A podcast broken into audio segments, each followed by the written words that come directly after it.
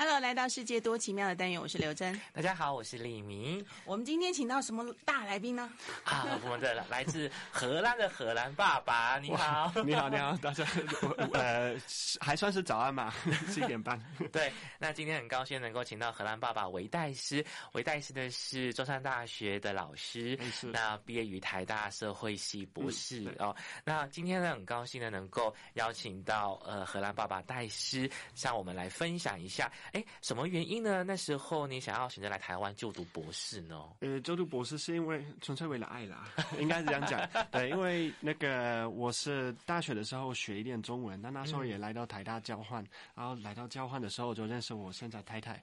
哇！那硕士毕业之后，我太太已经开始工作，她说很喜欢在台湾的工作，嗯、所以就说那你要过来这边好了。然后我就 OK，好，好，那就是就是读个博班，然后就那时候我会觉得。是一个探险啦，就是离开自己的家乡，然后到别的地方去，不知道未来会怎么样，但起码未来会是一个一个 good story 嘛，有一些故事可以讲。哎呀，跟我一样也是为了爱留下来的，爱情魔力很大。对，没错没错。其实台湾有一些大学就是用英文授课，所以可以让说中文还不好的外国朋友来台湾，对不对？是是。对，也有一些就是这样子的学程，对，没错。哎，那现在留下来也是因为。其实台湾的学术环境也还真的还不错，就是工作条件啊，然后就是有蛮多自由啊，研究上面的经费也很足够啊，所以我觉得其实这边大家都会说台湾的工作环境不好，薪水很低，然后就是工作时间很长，但是我觉得学术界真的是还不错，安排还不错，所以觉得博士毕业之后也有考虑说要到别的地方去嘛，但是其实看到台湾有蛮多机会，然后也是蛮蛮不错的环境，所以就决定留下来。嗯，所以在生活上觉得是没问题的，就是觉得都很 OK。日常生活上 OK 啦，要不然不会留下来嘛。日常荷兰的气候那些跟我们差不多是吗？你你住的地方没有因为一般说风土那个水土不服，都是一些气候的关系。气候，你说天气嘛？对对对对对，没没有差很多。我觉得唯一的真的是无法适应是。喜欢台湾的气天气。没有台湾的，应该说冬天我很喜欢台湾，因为荷兰冬天的时候很冷嘛，然后我觉得哎这边冬天很舒服，但是夏天我比较喜欢荷兰，就是这边这边还是太热。而且你在高雄哎，哎高雄更热啊，对啊，真的是热到受不了受不了，对，要吃冰，对对，哎呀。因为那个戴斯他的专长哈还蛮多的，我看他是组织理论啦、嗯、社会网络，甚至还会打足球。哎，对，但这个研究生的东西要讲吗？因为我觉得我会讲很久，但是不知道听众会不会有兴趣。所以当然没有，要来关心一下，因为戴斯最近出的呃，那之前出了一本书，就是这跟跟教养有关的，跟教养有关的，对对对，荷兰爸爸教养真心话。对对对，一般男生这么专注这个部分，我就比较少，就应该是妈妈，家里都是妈妈跟小孩。比较黏有吗？为什么？因为爸爸也还是要教、哦、比较传统的观念。而，这个就是可以请大医师来分享了，就是有关一些刻板印象教养的方式。是是，是，其实我觉得刻板印象，呃，我我觉得还是有一个蛮大的差别，因为我觉得我在荷兰就是那个长大的时候，我们是很强强调说你要有你自己的想法，对然后也很强调说你要追求你。自己喜欢的东西，嗯嗯。嗯、那传统上好像台湾没有那么的是这样子嘛，好像是还是要听长辈的话，然后长辈就是呃建议你去念什么书啊，念什么科系啊，乖乖还是要乖乖听、啊、不要讲话，然后不要就吃饭的时候不要，就是有很多规矩，对对对对。这样子。那这当然是传统的刻板印象啦。我也知道说台湾现在也是在变化嘛，嗯、所以其实也很多父母，其实现在的父母也有蛮多呃，因也有现代的想法了，就是没有那么多的传统的想法。但是我觉得这个就是自己为自己，就是自己建立你自己的思考，然后也是呃要变成一个独一无二的一个人。嗯，那这个我觉得是荷兰的教养会强调的。那台湾好像比较没有那么会强调的的东西。那我觉得其实在日常生活也可以看到这样子一个差别。就比方说我跟我太太，虽然我们在一起很久，但是我觉得我们两个带小孩子还是会有一些的差别。那主要的差别是，我会觉得我带小孩子的方式。是我希望他可他们可以尝试新的东西，那我会在旁边看他们尝试新的东西。如果出包或是出状况，我才会来帮忙。OK，那我太太比较是。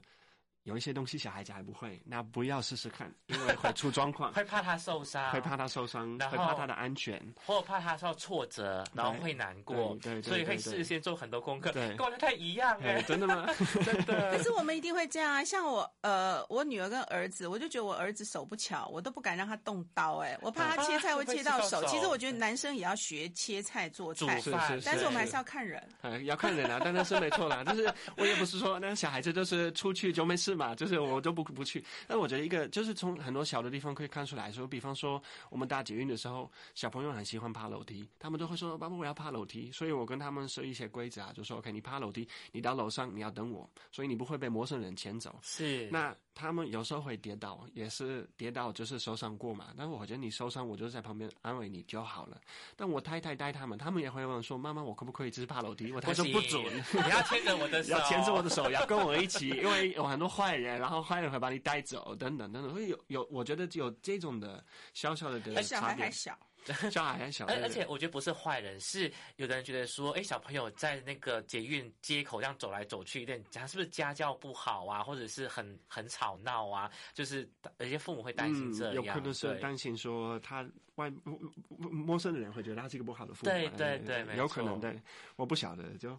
对，但我觉得这个是还是是一个一个小小的，就也没有一个非常大的差别，但是我觉得是是一个差别。嗯。然后也会觉得，其实我跟我太太我们还蛮有共识，就是对很多我们要怎么教我们小孩，我们因为小孩现在七岁了，大的七岁了，那就我们也是七年的经验嘛，就慢慢的 概念会慢慢的对，有一些共识，有一些对对对对对对默契出来了。对啊对啊对啊对啊。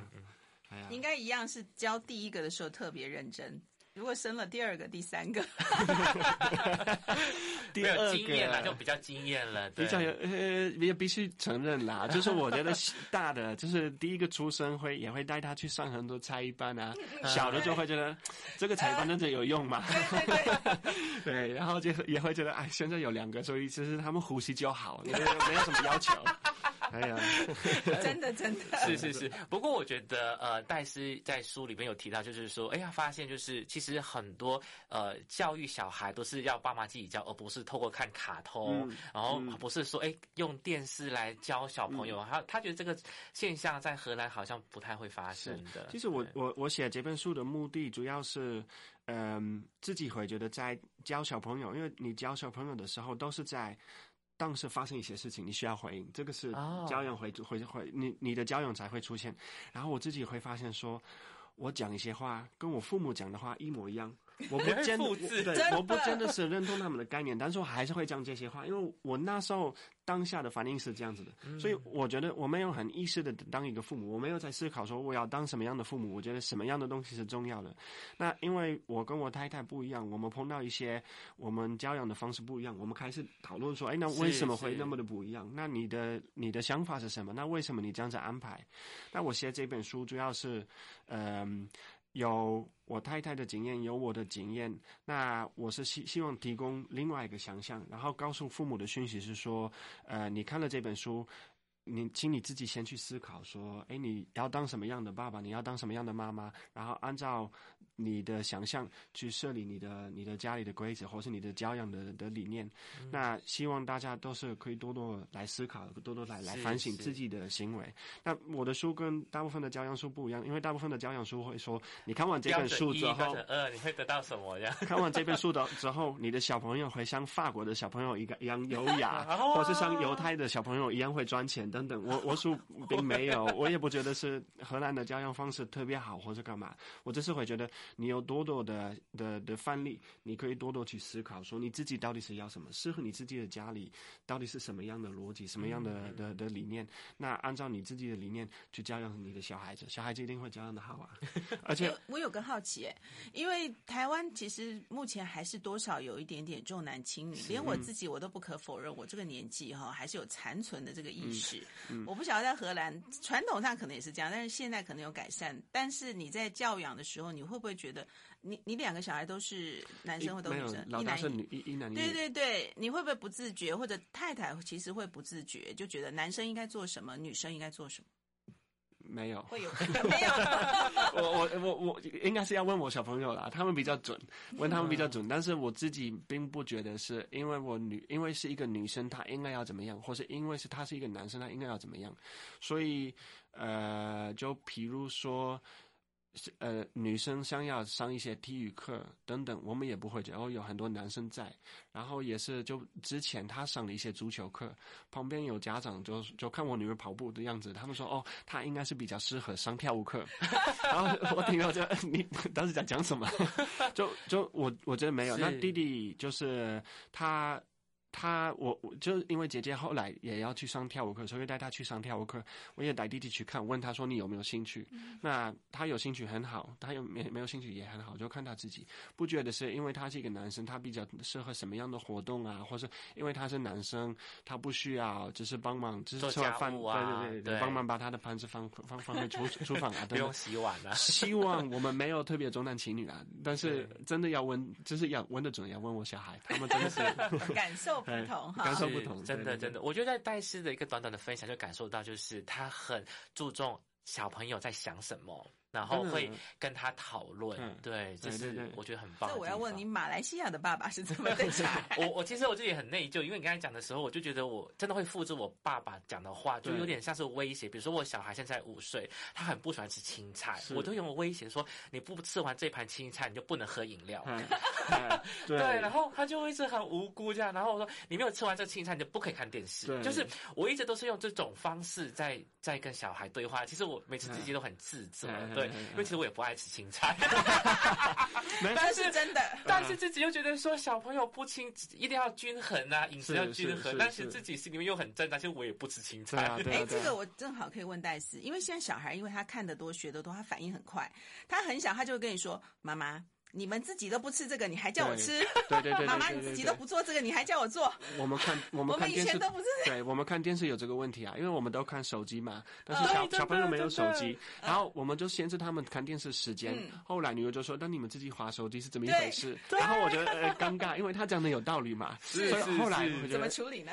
我们也不知道怎么处理，没有，还是等他们睡觉，或是他还小，哎不在他们的面前划手机。其实我是我，我觉得他们也是从你的行为。会学东西嘛，所以其实你跟他们讲什么，不见得是最有效率的，就是教他们的东西的方式。嗯、也许他们是从你的行为会会学习，所以我很意识的，就是他们看电视的时候，我在旁边拿一本书去看书，就是希望、哦、希望他们未来就是会慢慢的觉得，哎，其实看书是也是一个，因为我自己我喜欢看书，但是我我我如果问我说你为什么喜欢看书，你从哪里学学到喜喜欢看书这个东西，我会觉得是因为我看到我妈小时候他。就是没事，他就是会在客厅看书，看书，所以就看到这个习惯，那也是跟着他学。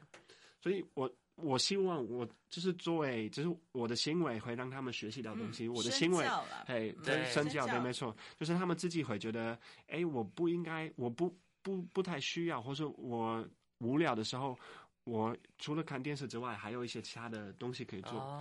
但这也有个缺点，因为我很喜欢打电动，那 我也会在小朋友的面前打电动。电动那我觉得电动也没有什么不好的，但是因为我喜欢打电动，嗯、现在我儿子非常的喜欢喜欢打电动，喜欢到他梦想，就是他睡觉，嗯嗯，也会梦见，因为他梦见也是会梦见那个 打电动打电动，所以他就说睡觉的时候他会讲说马里欧马里欧，我要马马里欧，我就好像有点太。过了哈，哎呀，所以这个真的是蛮有趣的，很特别的哈。我想呢，这个呃，教养还是要针对小孩的特性嘛哈。有些小孩他可能是这个样子，我们可能喜欢他那样子。嗯，但是我觉得荷兰的看整个教育感觉应该还是比我们比较开放一点。那在呃跟老师相处的时候，因为我觉得常常家长其实跟老师之间难免会有一点冲突。嗯嗯，嘿。我不晓得这个戴斯有遇过这样的状况吗？我想你跟你太太处理方式应该不见得一致。呃、我太太不想要我跟老师就是有联络，直接的联络，因为她担心老师，因为她担心老师会觉得我太凶，然后我没有尊重老师，然后我自己也当老师嘛，所以我是跟学生就是那个。可是你看起来不凶啊。但是他现在是跟着我们，所以 对老师他就开始，我会有一些想法，然后会问他为什么他他是这样子安排。那有的老师可能是会觉得这样子我在你在质疑他或质疑他，对对对对对。但是我自己当老师，我最不习惯的是你会变成一个权威，然后学生会把你的话讲的，就是会把它想成是一个很一个命令。一个口，也就是说命令，或者是真实。然后我我会希望学生会觉得老师这样的，我要怀疑。然后要多多去问老师为什么，或是质疑老师为什么他这样子。班上会很吵哎、欸，班上会很吵。但是我觉得这样子学生才有选嘛，然后我也才有选。因为我觉得我的我的工作，我最怕的是到最后大家会跟你说哦，你这这个想法很对，对对，我很认同你的想法。就是附和没有个人意见了你。你会慢慢的自己也相信你的想法是很有道理的，然后你不会去批判你自己的想法，然后你不会进步。我觉得我这是我最担心的，所以我不喜欢学生就是就是在哪边坐在哪边，然后乖乖的听，然后会觉得 OK，老师讲的是是真的。我希望老师就是学生会觉得老师讲的好像没有道理，我来跟他，我我来跟他，对对对，来跟他辩论一下，或者多多去问，因为学生问问题，或是学生是质疑我我讲的话，他们我觉得我当然是需要自己去思考说，那我到底是讲什么，然后我为什么是这样子讲，我为什么会觉得我的看法是对的。我说我为什么会有这种的看法？我需要去去 argue 嘛？嗯、那我不需要去 argue，我慢慢的会失去这个 argue 的能力嘛？那那这样子我的工作的能力会下降啊！这个我我最担心。那这也是我觉得，诶、我也没有非常的习惯这边生活的的一个部分，就是其实那个。我们讨论的氛围没有这么的热络啦对在学校里其实也是一样嘛因为因为有升学压力啊老师进来就赶快讲重点然后抄笔记怎么考高分所以你不太需要去不过因为但是现在是教硕班了哈跟我们硕班可能还是跟欧美的学生比起来没这么活泼。呃，没什么活泼，但是我觉得应该是两边都是要互相学习。南部的朋友应该比较活泼吧？活泼是活泼，那我因为我们有一些班级是一半是台湾人，有一半是外外籍学生嘛。嗯。那我觉得这些班级很好，因为外籍学生他们有一个特色是他们很很会发言，但他们不会读书，啊、所以他们发言就是有时候我真的是会问他们说：“那你请问你是从我们的课本或者我们的论文的哪里看到这一点？”然后他们说：“哦呃呃，不好意思，我我我我我没有看。” 然后台湾的学生他们很会看，但他们不会发言，所以台湾的学生一开始这那个学期，他们都会很害怕说，为什么这些外国人都是长得呃那个掌握住我们的阅读的内容，然后还会发言，还会发表他们自己看法。然后后来我希望他们慢慢的也会发现说，哎，其实我们也是掌握那个阅读阅读的内容，对。然后我们也可以去想一想，然后也去问一些问题，也可以去讲一些话。但我希望外籍学生看到台湾学生也会觉得哦，他们真的是有读。然后因为他们有有读，他们的问题也会有内容。我自己问题比较没有内容，因为我没有读，所以我希望可可以互相学习啊。嗯嗯，所以我想写书《荷兰爸爸教养真心话》，哎，也可以让学生看一下，这跟社会学其实也蛮有概念的哈，所以蛮适合的。嗯、那因为时间的关系，最后我来问一下这个戴斯哈，学中文其实还是有一个蛮艰难的过程了哈。不过先用荷兰话跟我们呃问候打招呼，刚才忘了请你用母语发言，用母语发言了。对对对对，呃。Goedemiddag allemaal, hartstikke leuk dat jullie allemaal luisteren。荷兰话好难哦，我我觉得舌头这样子。那刚才的意思是什么？就是大家午安，然后谢谢大家都来来聆听这个节目。哦，哎、嗯，所以我觉得荷兰人的舌头很灵活，学中文应该很快。没有很快诶，就是我觉得一个困难是用嘴巴的不不不一样的部分，所以要习惯说，哎，哪一些音是怎么发的，然后有的音跟荷兰文很像，有的音跟荷兰文不一样，那就是要学习，就是用你的舌头啊、你的喉咙啊，哪一些部分去发，这是一个问题。或是一个困难的地方，然后 写字也是，就是我相信每一个 很痛苦啊，那个笔画很多，就是 很佩服这边的小朋友。